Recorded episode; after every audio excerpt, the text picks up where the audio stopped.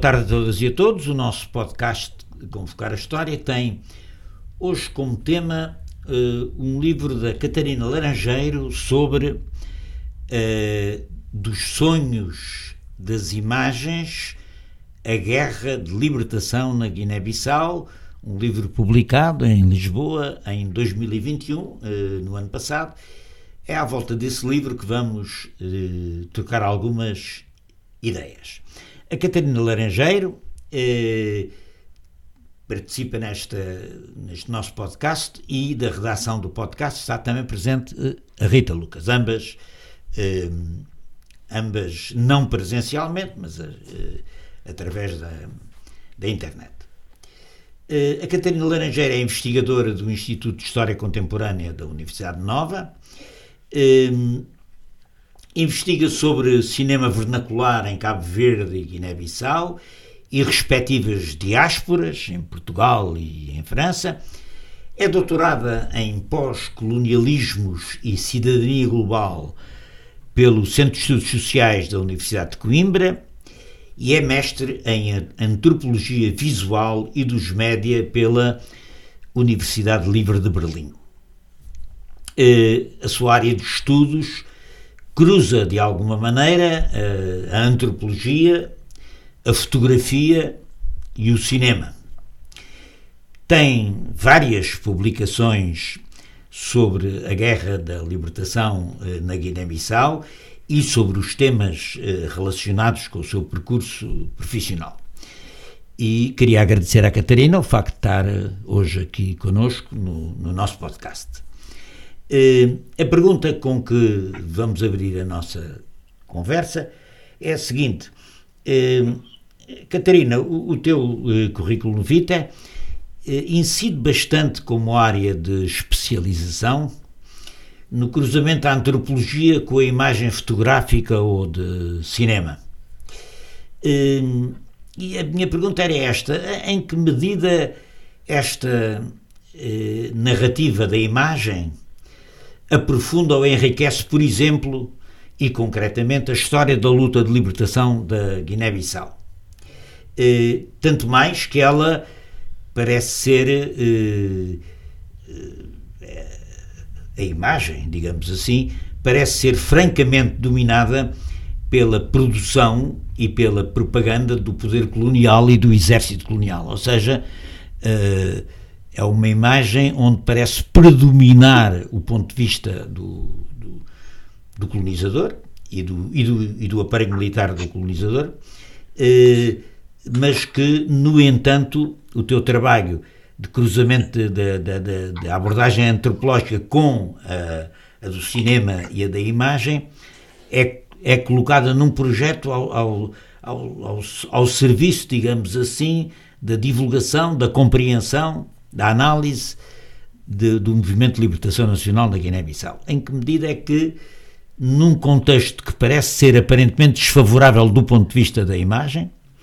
desfavorável para a luta de libertação, naturalmente, eh, em que medida é que eh, isto pode, eh, pode resultar ou não, ou ser contraproducente ou não. É, era, era a questão que eu queria, com que queria abrir o debate e passa à Rita, para também ela pôr a, a questão que entender. Obrigada, Fernando. Uh, olá a todas e a todos. Olá, Catarina. Obrigada por estares aqui connosco hoje. Uh, a minha primeira pergunta, na realidade, cruza-se bastante com a do, com a do Fernando. Uh, há esta ideia de que a expressão guerra colonial é muito estreita para acomodar as diferentes frentes em que os movimentos de libertação combatiam o colonialismo português e que remete em excesso para a dimensão militar deste combate. E neste sentido, a, luta de libertação seria uma, um, uma categoria mais ampla que permitiria acomodar estes diferentes combates. Uh, e para começar, como é que a luta de libertação se travou uh, nas imagens? Quem é que estava a tirar as fotografias e a fazer filmes sobre a Guiné e na Guiné? E que dimensões e que temas é que são privilegiados nestas imagens? Obrigada. Ok, eu é que agradeço o convite para estar aqui. Hum. É um enorme prazer estar aqui com vocês. Um, uh, boa tarde a todos e a todas também. Uh, eu vou começar respondendo à, à, à, pergunta do Fernando, que, que eu não, não, não consegui apanhar todas as, as, as, coisas que vocês disseram, não, não as consegui memorizar, mas uma coisa que, eu, que, eu, que, eu, que me veio logo à mente é que eu tive o, o privilégio de fazer parte de uma, de uma geração de investigadores em Portugal. Geração, portanto, determinadas investigações estavam a acontecer quando eu estava a, a fazer o mestrado. Um, de que eu conheci muitos investigadores que estavam a trabalhar com imagens coloniais, portanto, uh, há cerca de, não sei, 10, 15, 20 anos atrás, começou a haver um boom muito grande de, de, de começar a pensar o que, é que, eram estas imagens coloniais. Pessoas como a Maria do Carmo Pissarra, como a Teresa Castro, como o Afonso Ramos, uh, como a Catarina Simão, não sei, foram pessoas que eu conheci, que eu fui conhecendo as suas investigações, a Filipa Vicente, naturalmente, entre outros, e, e, foi muito isto, o que é que eram olhar estas imagens do colonialismo para, para, para, nos para, para repensar historicamente o que, é que, o que é que tinha sido esta história e o que é que era, o que é que era, o que é que era a história portuguesa, a história colonial portuguesa. E, e houve essa, essa ideia de da imagem é qualquer coisa que permanece, não é? é? Qualquer coisa que fica, que fica, fica no tempo e que fica fixa, que fica de alguma forma congelada. Mas ao mesmo tempo que a imagem fica congelada, o nosso olhar transforma-se. E a forma como olhamos para uma imagem hoje é muito diferente da forma como olhamos uh, quando ela foi tirada, como se vai ser olhada daqui a 20 anos, como foi olhada há 20 anos atrás. Isso é o grande poder de, e a grande. A grande e, e, qual é, e, e, qual é a diferença do olhar relativamente, por exemplo, a, há 20 anos? Há 20 anos, para que imagens? As imagens coloniais. Para as imagens coloniais, exatamente. Eu acho que houve todo um debate, não é, na sociedade portuguesa um, dos últimos anos em, em, que transformou a forma como se olha para as imagens, não é? Uh, como se olhamos para as imagens, por exemplo, dos massacres da UPA, foram ima imagens com que sempre, de alguma forma, convivemos e que houve uma, uma, toda uma geração conheceu muito bem essas imagens e hoje acho que é um, olhar muito mais crítico sobre a violência inerente àquelas imagens, sobre a forma como foram fabricadas também, se pensarmos noutro tipo de imagens coloniais, nas imagens das exposições universais de Paris. Portanto, já havia um olhar crítico sobre essas há 20 anos atrás, uhum. naturalmente, mas hoje uh, uh, também existem. Mas acho que hoje esse olhar é, é, é, bastante mais crítico, é bastante, não diria se calhar mais crítico, é mais refinado, é mais sofisticado, é mais desdobrado uh, na forma como por exemplo, tem havido um imenso trabalho, e agora há, uma exposição há pouco tempo no, no Aljube, que é a Guerra Guardada, sobre as imagens que os soldados portugueses trouxeram nos seus álbuns. Uhum. Eu própria fiz um trabalho não académico, mas artístico com, com a Tânia Diniz, que é uma performance, uma performance, peço desculpa, sobre, sobre as imagens que as mulheres desses soldados colecionaram e, portanto, acho que há toda uma, uma riqueza e todo um desdobrar, não é? Que nos últimos anos eh, que nos permite olhar para, para, para, essas imagens um, toda uma série de debates. Hum. Mas, mas não achas que continua a ser um olhar dividido? Ou seja, um, a nostalgia do Império e da guerra uh, continua a ser atual e, e, e as imagens permitem que, uh, que haja um olhar nostálgico do, da glória do Império e da heroicidade da guerra a partir dessas imagens, tal como há um olhar crítico, ou seja, não há um consenso em torno da imagem. Mas as imagens também não, não, não são para serem feitas com, para uhum. serem consensuais, não é? Não estou a dizer isso. Estou sim, a dizer... sim, sim, mas muito menos as imagens de propaganda, uhum. uh, que nunca, nunca serão consensuais, não é? Porque há aqueles que estão, a quem aquela propaganda move e há aqueles que não move e o facto das imagens poderem ainda ser nostálgicas, que eu acho que é algo que está, que está a perder, mas, por exemplo, há muitas imagens que, principalmente, de, não sei só sobre a Guiné, mas na Guiné há um ícone que é a Rosita, não é? Muitas imagens com, com, com, de mulheres com os peitos desnudos. E hoje essas imagens ainda são compradas na Feira da Ladra com alguma uh, nostalgia sexual de posse, por exemplo. Uhum. Está num trabalho muito bem documentado pela Filipa Vicente, não é? Uhum. Quem é que uhum. compra essas imagens hoje? Quem é que as consome? Porquê? Não é? Uh, e, e, eu acho que isso é tudo algo que temos que problematizar. A nostalgia do Império também é algo que merece ser problematizado no contexto atual. Uhum. É? Mas eu acho que, pelo menos, das, de, de, o, que, o que eu quero dizer é que o que eu quero dizer é o seguinte: é que, tal como há 50 anos atrás, uh, as imagens de propaganda eram imagens de exaltação do colonialismo e da guerra. Uh, a modificação do olhar não impediu que essa releitura, essa, essa, essa tentativa de reatualização das glórias do Império por parte da extrema-direita hoje se faça relativamente a essas imagens. Quer dizer, uh, afinal, a distância não. A distância dos 50 anos provocou assim tantas alterações na leitura das imagens? Não sei, eu, eu julgo que provocou algumas, não é? Quer dizer, que eu, eu acho que há leituras bastante mais críticas e, acima de tudo, há leituras mais plurais. Uhum, isso sem dúvida. Eu. Isso uh, sem dúvida. Mas, mas, sim, mas não deixa de ser relevante também considerar.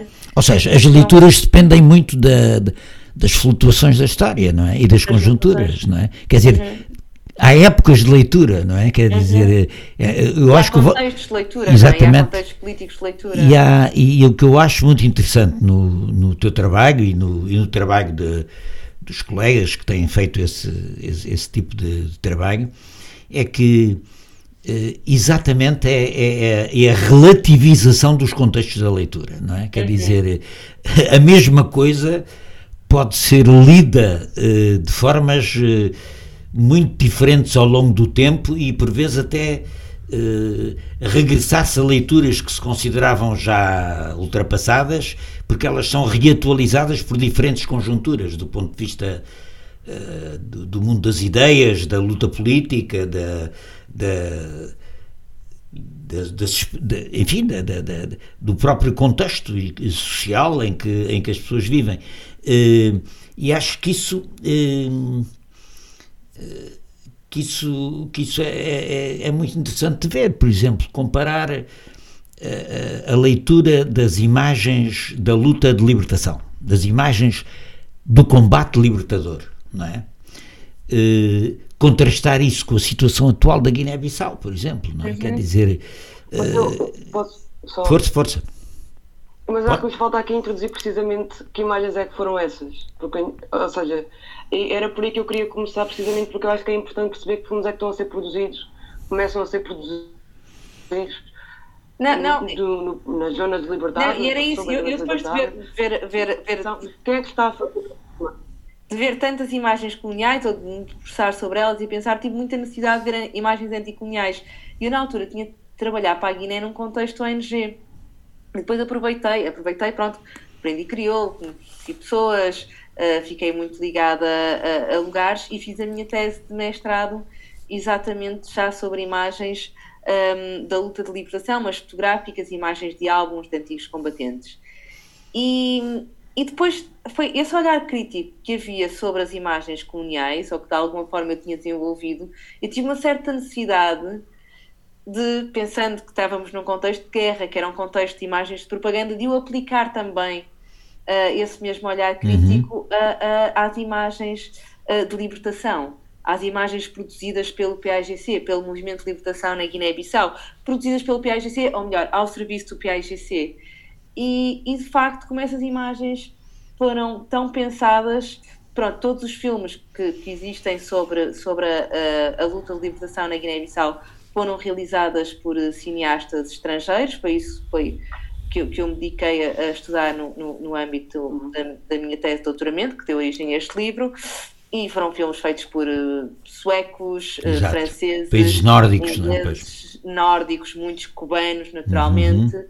e de facto eu tentei perceber que olhar era este, que olhar era este de, de pessoas que de alguma forma se encontravam uh, que eram extremamente simpatizantes da causa da, da, da luta de libertação na Guiné-Bissau e que se deslocaram até às zonas libertadas para documentar o que é que eles viram, como é que viram, uh, o que é que, o que é que, que, como é que filmaram, porque é que filmaram, onde é que essas imagens foram vistas, para quem, para que audiências e pensar em todas essas dialéticas e todos esses diálogos que, e acima de tudo, portanto, a falar em imagens de propaganda, também tentar perceber o que é que essas imagens esconderam, ou o que é que essas imagens não mostraram, o que é que não foi mostrado, o que é que não podia ser visto, o que é que não podia ser mostrado em Cuba, o que é que não podia ser mostrado na Suécia, o que é que não podia ser mostrado. E o, que é que não, e o que é que não podia ser mostrado, por exemplo, na Suécia? Em Cuba eh, percebe-se bem o que é que poderia não ser mostrado. Mas em países como países europeus, eh, democráticos, o que é que diga países europeus democráticos, porque nessa altura havia países europeus claramente não, não democráticos. E, e, o que é que se podia, o que é que não podia ser mostrado, por exemplo, na Suécia? É? Havia que mostrar eh, que estava a ser adotado, não é, um modelo que podemos chamar um modelo ocidental, um modelo democrático, que havia paradigmas, não é? E o caso da Suécia, a Suécia foi um grande apoiante Exatamente. Uh, portanto, o Olof Palme era amigo pessoal do Amilcar Cabral e foi, foi extremamente estratégico. Não foi de todo não é, o maior apoiante da Suécia, mas foi, foi, foi muito estratégico. Foi o país europeu que, que, que, abertamente apoiou a causa da luta de libertação. Ainda existe hoje um grande arquivo sobre a luta de libertação na Guiné-Bissau, em Uppsala, por exemplo. E, e, o que é que não podia ser mostrado? Por exemplo, a Suécia apostou imenso na educação nas zonas libertadas. Uhum por exemplo, tipo, não foram mostradas as escolas corânicas. Uhum. Portanto, outros modelos de escola uhum. uh, não, não seriam mostrados. Não seriam mostrados que havia escolas ocidentais, havia escolas que seguiam paradigmas, pronto, uh, uh, mas não, não, não, não, se mostravam, estes filmes não mostravam escolas corânicas. Uhum. A Suécia também investiu imenso em, em apoio médico, mas não se mostravam uh, que, que, a maioria de, de, de, das situações clínicas, chamemos-lhe assim, clínicas não é a palavra certa, mas continuam a, continuavam a ser curadas naturalmente porque os, os médicos e os enfermeiros existentes na, nas zonas libertadas não chegavam para, para tudo uh, com curandeiros locais, com, com práticas vernáculas. Uhum. Portanto, uma coisa que as pessoas contavam muito era: não, não, os tratamentos de, de, de queimaduras das bombas nós tratávamos com folhas de parroba pilada com, com óleo de palma. Uhum. Não havia, e isso não podia ser mostrado, não podia, isso não era tendencialmente mostrado. Esses filmes não, de alguma forma, esses filmes procuravam mostrar que aquilo em que estavam a investir, não é? os livros, por exemplo, os livros escolares do PIGC foram impressos ao abrigo de um programa de cooperação sueca e eram esses os livros que os, que os, que os filmes suecos mostravam. Uhum. Um, Tu, há aí um jogo de espelhos, é? há um jogo de espelhos, há um jogo de espelhos, não é? Uhum. Mostra-se aquilo que nós estamos lá a fazer. Exato. Diz Rita. não estava só a comentar que tu pelo menos usas muita expressão ou recorres muito à expressão da, da criação ou da invenção destas imagens precisamente para evidenciar que há aqui uma há uma versão da realidade que é mostrada que é muito trabalhada e que é mesmo muito direcionada, não é? Uhum. Eu não sei, que, que é de alguma forma uh, qualquer coisa que nós, pronto, que, já, que se tem que desmontar, principalmente quando trabalhamos, quando, quando falamos de propaganda, que é, nós estamos a falar de filmar nas zonas libertadas, por exemplo, uma coisa que eu me apercebi através do trabalho do Mathieu Abonek, que é, um, que é um artista francês que trabalhou muito com os filmes da Sarah Maldoror. E o Mathieu, a dada altura, percebe-se que o filme, que é um filme que, que está desaparecido, que é o Le Fusil pour Panta, que não foi filmado nas zonas libertadas, mas sim já em território da Guiné-Conakry.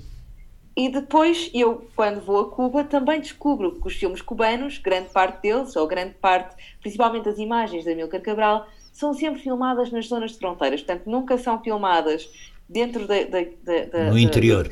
No, mas sim onde havia, por exemplo, acortelamentos cubanos, onde, onde, uh, mas em, em, territórios de fronteira, porque a Guiné-Conakry uh, prestou todo o apoio uh, logístico e político, portanto, o, o, o PAGC funcionava como um Estado dentro de outro Estado, portanto, o, o, os escritórios, o, o, o roubo político, portanto, do, do, do PAGC funcionava uh, uh, na capital da República da Guiné, e eu percebo que grande parte dos filmes foram, acabam por ser rodados em território da, da República da Guiné, onde não havia bombardeamento e onde era possível filmar. Uhum. Estamos a falar de máquinas, portanto, não se filmava com máquinas pequeninas digitais como nós filmamos hoje.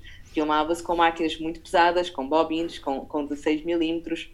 Houve alguns filmes até feitos em 35, uh, que era muito complicado. E para maior facilidade de, de, das equipas de filmagem, não é? E porque havia exatamente muita gente guineense nas zonas de fronteira, um, uh, acabava por filmar muito fora do território da, da, da, Guiné-Bissau. E é, isso é uma das críticas uh, pela qual um, que são tecidas ao Amilcar Cabral é que ele raramente está nas zonas libertadas. Portanto, o Amilcar Cabral é, é, é um grande diplomata, é um grande estratega uh, no campo da diplomacia, mas não é um chefe de guerra. Uhum. Apesar dele vestir sempre farda militar e de aparecer muito com farda militar, uma iconografia muito semelhante. Era o, era, era o Nene Vieira, sobretudo, não é? Exato, o comandante sim, sim, militar. Sim, era, era o chefe. Então, por exemplo, há um, há um livro que se chama Los Dias del Cancorán, que é um, um, um livro uh, que são os diários do José Massip. O José Massip é um, é um cineasta uh, cubano, que era do Partido Comunista Cubano, portanto é, é, é alguém que é, que é, muito relevante na, no, no, no, ICAIC, no Instituto Cinematográfico de Artes e Indústrias Cinematográficas, em Cuba, e que foi filmar três vezes à Guiné, e que ele conta que Amílcar Cabral estava a ser forte de alvos críticas, porque nunca estava nas zonas de guerra, então ele conta como é que ele encena toda uma situação de guerra, mas fora uh, do território da, da, da Guiné-Bissau. Portanto, que naquela zona de fronteira abrem uma trincheira, chamam militares, portanto, que fazem toda uma encenação para parecer que Milka Cabral estava no mato, quando na realidade estava na Guiné-Conakry. Uh, e, portanto, há toda. Há, há, há, e, é, e, é, perceber o contexto histórico destas encenações, não é? Por exemplo, há uma, há uma encenação muito clara num filme italiano que é uma encenação de uma farmácia, Uh, mas em, em, que se mostra que, que, em plena guerra, no meio do mato, está um enfermeiro num, numa estrutura muito precária e há uma mulher que chega com o bebê ao colo com, com e, e toda esta encenação para quem é que serve?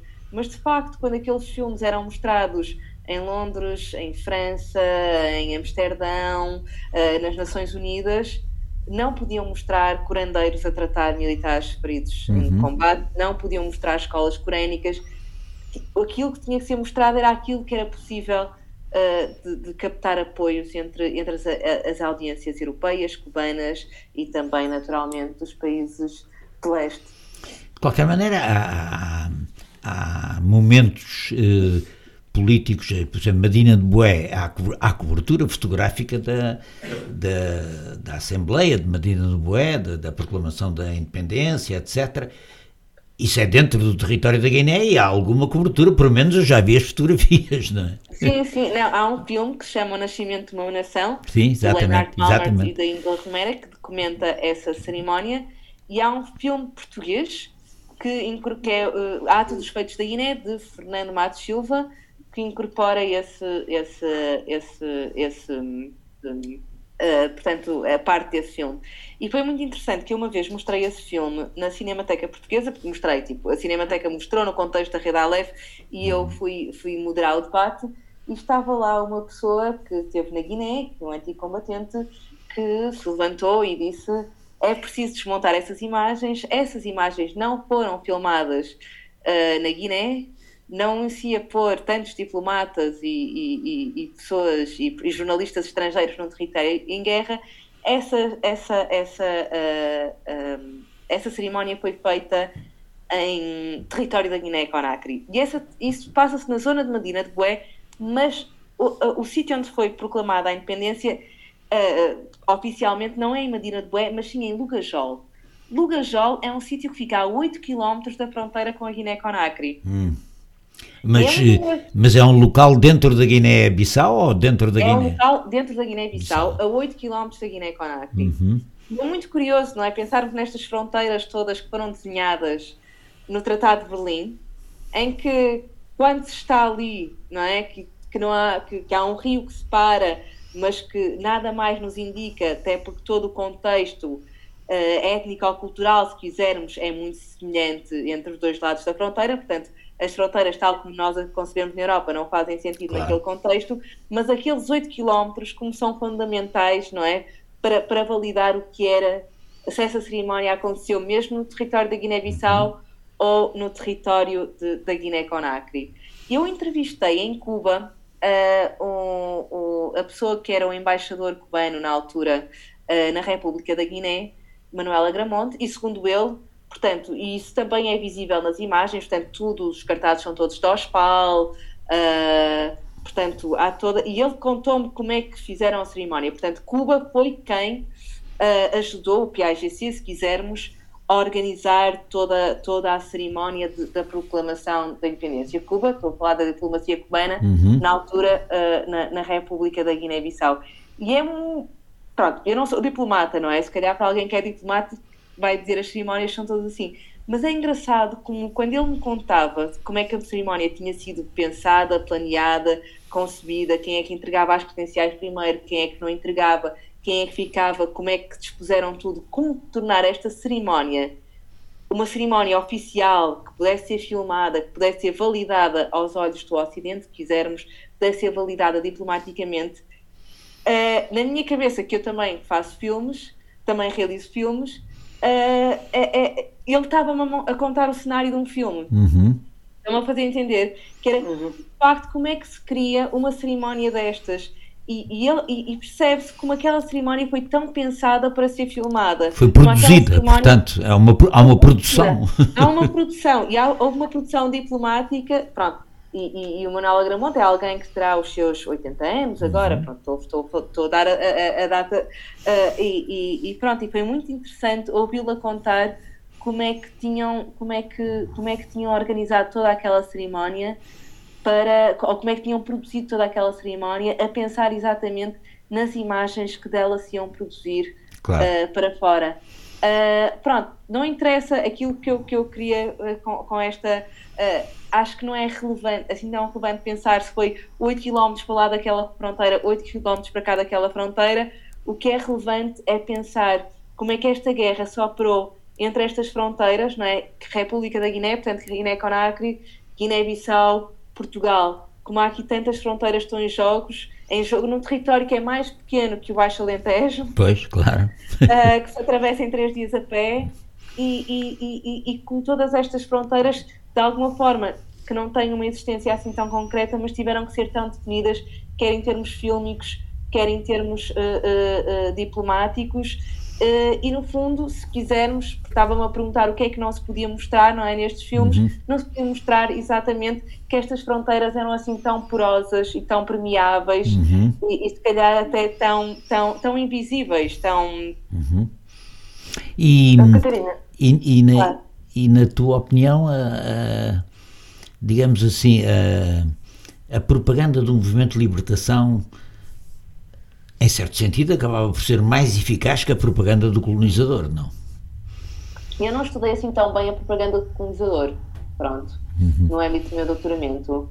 Eu acho que foi extremamente eficaz. Sim, porque, que... até porque havia uma expectativa benevolente relativamente à, à luta uhum. de libertação, não é? Agora, eu acho que há, há todo, não é?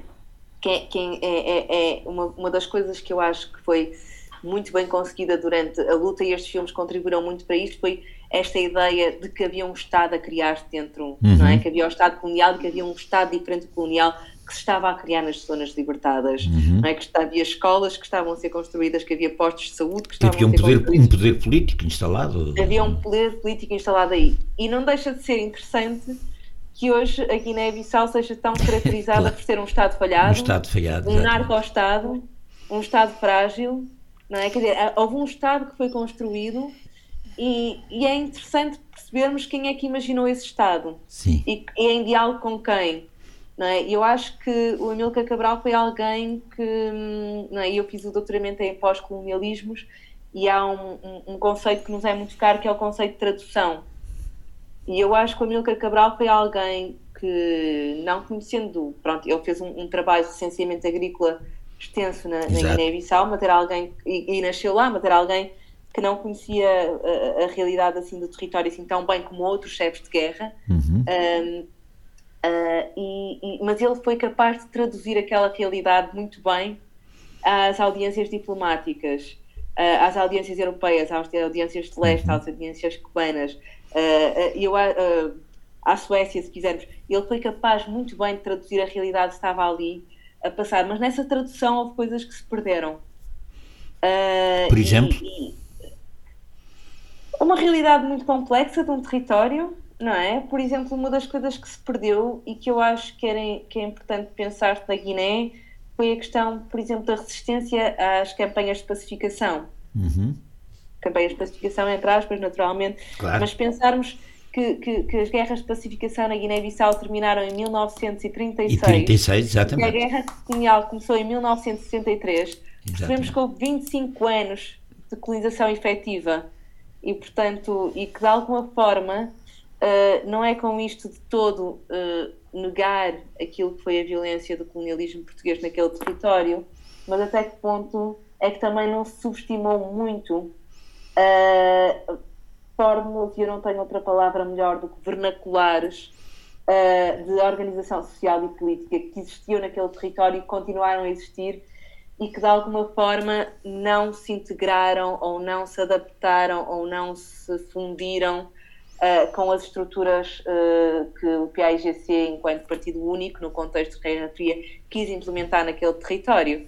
Por exemplo, uh, de alguma forma, os camponeses, depois da independência, achavam que a nacionalização da terra ia ser que, de alguma forma, a terra ia ser, uh, uh, de alguma forma, organizada, regida, segundo as, as normas étnicas vernaculares, Uhum. quando o que se pretendia era exatamente o oposto, não é? Com a nacionalização da terra.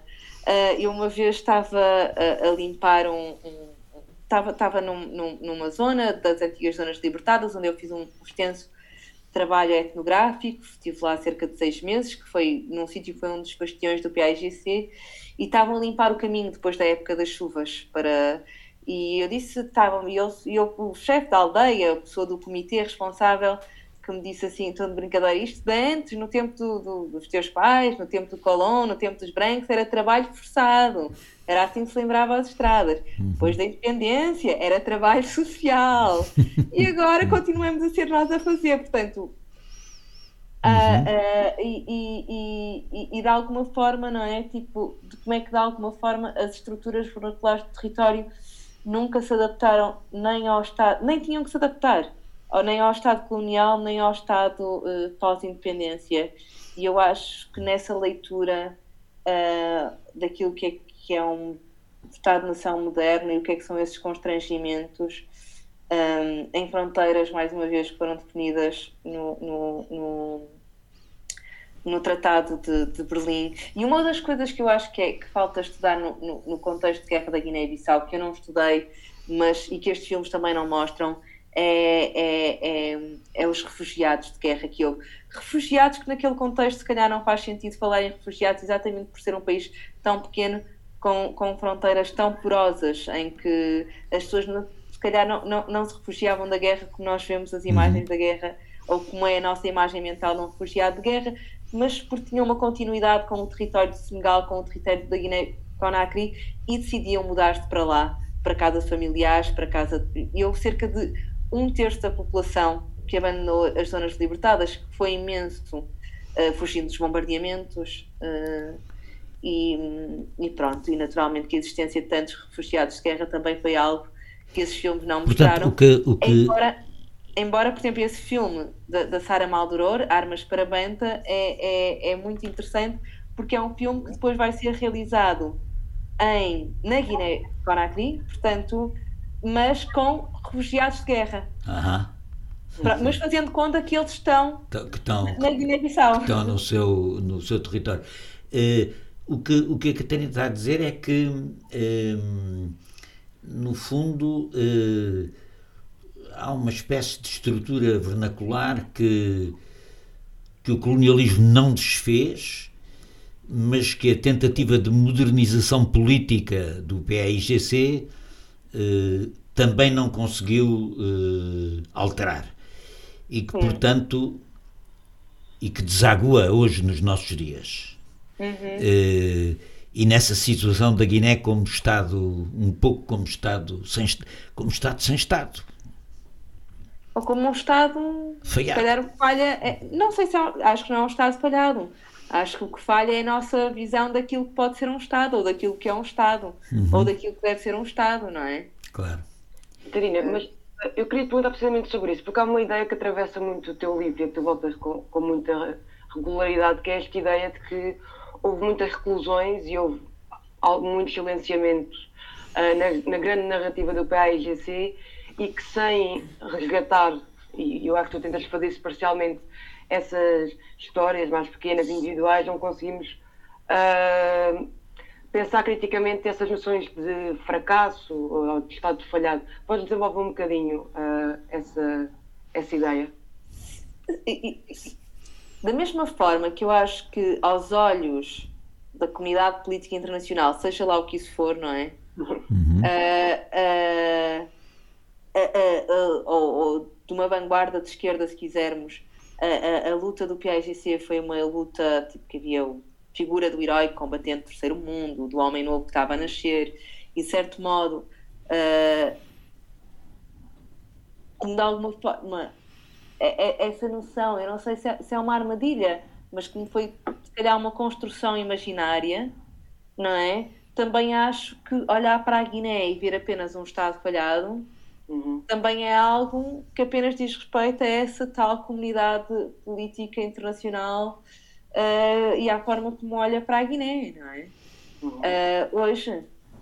Ehm, e de que forma é que, por exemplo, o teu trabalho de campo, já referiste uh, um bocadinho, mas tu referes que uma parte substancial do, do trabalho neste livro foi, foi feita ou foi influenciada pela, pelo teu trabalho de campo. Uh, eu não. Podias falar um bocadinho sobre essa experiência e como é que, de certa forma, este trabalho de campo se tornou uma janela para pensar a complexidade da luta de libertação? É, isso foi, foi, muito interessante e pronto, se calhar é a compreende mais da antropologia do meu trabalho. Foi exatamente essa, essa lente que acaba por ser uma lente muito pequenina e, se quiseres, muito limitada, mas ao mesmo tempo muito profunda. Que é, de repente, estar seis meses naquilo que foi uma aldeia estratégica do PAIGC.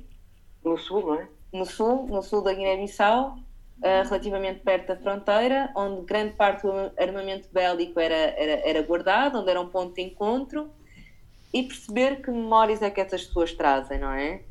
E, e, perceber que contradições é que não estão escritas e que fazem parte e que devem ser uh, uh, analisadas, não é? O facto, por exemplo, de, da luta de, das pessoas que aderiram ao ao PAIGC no início da luta, portanto, estamos a falar em 1963, não terem uhum. sido assim uh, necessariamente assim tão voluntariosa como a narrativa do PAIGC conta, mas, por exemplo, no, no, o Vitor Drek, que foi o, o, o, o chefe cubano que, que, que, esteve na, na Guiné-Bissau, uh, ele, no seu livro de memórias, ele conta isso. Ele fala que só punha os métodos coercivos de recrutamento de Milka Cabral e, e, como, é que, como é que eles geriam isso, uh, mas, mas como é que essa narrativa está ausente, não é? Portanto, uh, como é que os primeiros militantes do PAIGC, uh, de alguma forma. Claro que isto, que isto, isto, isto carece de, de, de, mais informação de como é que, como é que o PAIGC chegou um, ao terreno uh, do sul da Guiné-Bissau, uh, mas como é que muitos utilizaram métodos coercivos e, e, e, e houve, por exemplo, a, a, primeira vaga de mobilização foi acompanhada de uma vaga de acusações de feitiçaria em grande massa, em que muita gente foi fuzilada. Uh, o PAGC propunha-se alterar as estruturas tradicionais, isso muitos jovens aderiram ao PAGC com, com, com vista a isso mas ao mesmo tempo isso encadeou muitas, muitos conflitos com, com a população, como é que esses conflitos foram solucionados, como é que, pronto, houve o Congresso caça a depois para, para, para, para solucionar parte desses conflitos, me dá toda uma série de, de nuances, não é? De, de, de, como é que isso se passou no terreno, como é que, como é que a mobilização aconteceu entre as camadas mais, mais entre as camadas da população uh, em que muitos nem sequer nunca tinham visto o branco. Portanto, a guerra contra o branco uhum. também foi algo que teve que ser eh, construída, não é? Tipo, toda, toda a ideia do. De, claro que as pessoas sempre perceberam que eram exploradas. Uh, não, não, não, nunca ninguém tem que ser uh, consciencializado da sua exploração, do que, é, do, que é, do que é algo, mas de forma como é, que, como é que as pessoas percebiam a sua exploração e como é que o PAGC percebia os quadros políticos mais elevados de PSGC, como é que isso processou a vários níveis, a várias camadas, como é que não eram todo homogéneo e, acima de tudo, pensar que a Guiné-Bissau tem cerca de 50, 50, 27 grupos um, étnico-linguísticos uhum. e, e, e, e, esse, e a adesão ao, ao, às estruturas do PIGC, às estruturas organizativas, foi muito diferente de uns grupos para outros. Uh, eu acho que todas essas nuances, estás a ver, tipo, todas essas leituras sociais foram, foram importantes de forma para perceber, ok, isto é muito mais complexo do que hoje olhar para este país e dizer que isto é um Estado falhado. Uhum. Claro. Exatamente. Muito bem. O, o, nosso tempo passou, no instante, a conversa uh, uh, tá, tá, foi muito interessante. O livro é um livro muito estimulante. Há de facto toda uma, uma abordagem nova das ciências sociais sobre. Um, a leitura dessas imagens. Obrigado, Catarina, por nos, obrigada por nos dares aqui esta, esta leitura complexificada do que, do que as imagens as imagens falam, não é? E, e, vão tendo várias conversas ao longo do tempo, não é? E, e portanto aqui também se cruza o interesse da antropologia com o interesse da história, não é? na, na, na, na compreensão na compreensão da imagem como fonte, digamos assim. Uhum. Uh, muito obrigado, Rita, também, por, por estares aqui connosco e, e bom sucesso para o seu trabalho. Muito obrigado Obrigada. por ter estado connosco. Obrigado aos dois. Obrigado. Até breve. Até breve. Pode subscrever este Convocar a História no iTunes, Spotify ou na sua aplicação de podcasts. O mesmo acontece com os outros podcasts do Esquerda.net, como o Alta Voz, com leituras longas de artigos, o Mais Esquerda, com registros de debates e conferências, os Cantos da Casa, com o melhor da música portuguesa, ou ainda o 4 e 20, o podcast quinzenal da atualidade canábica.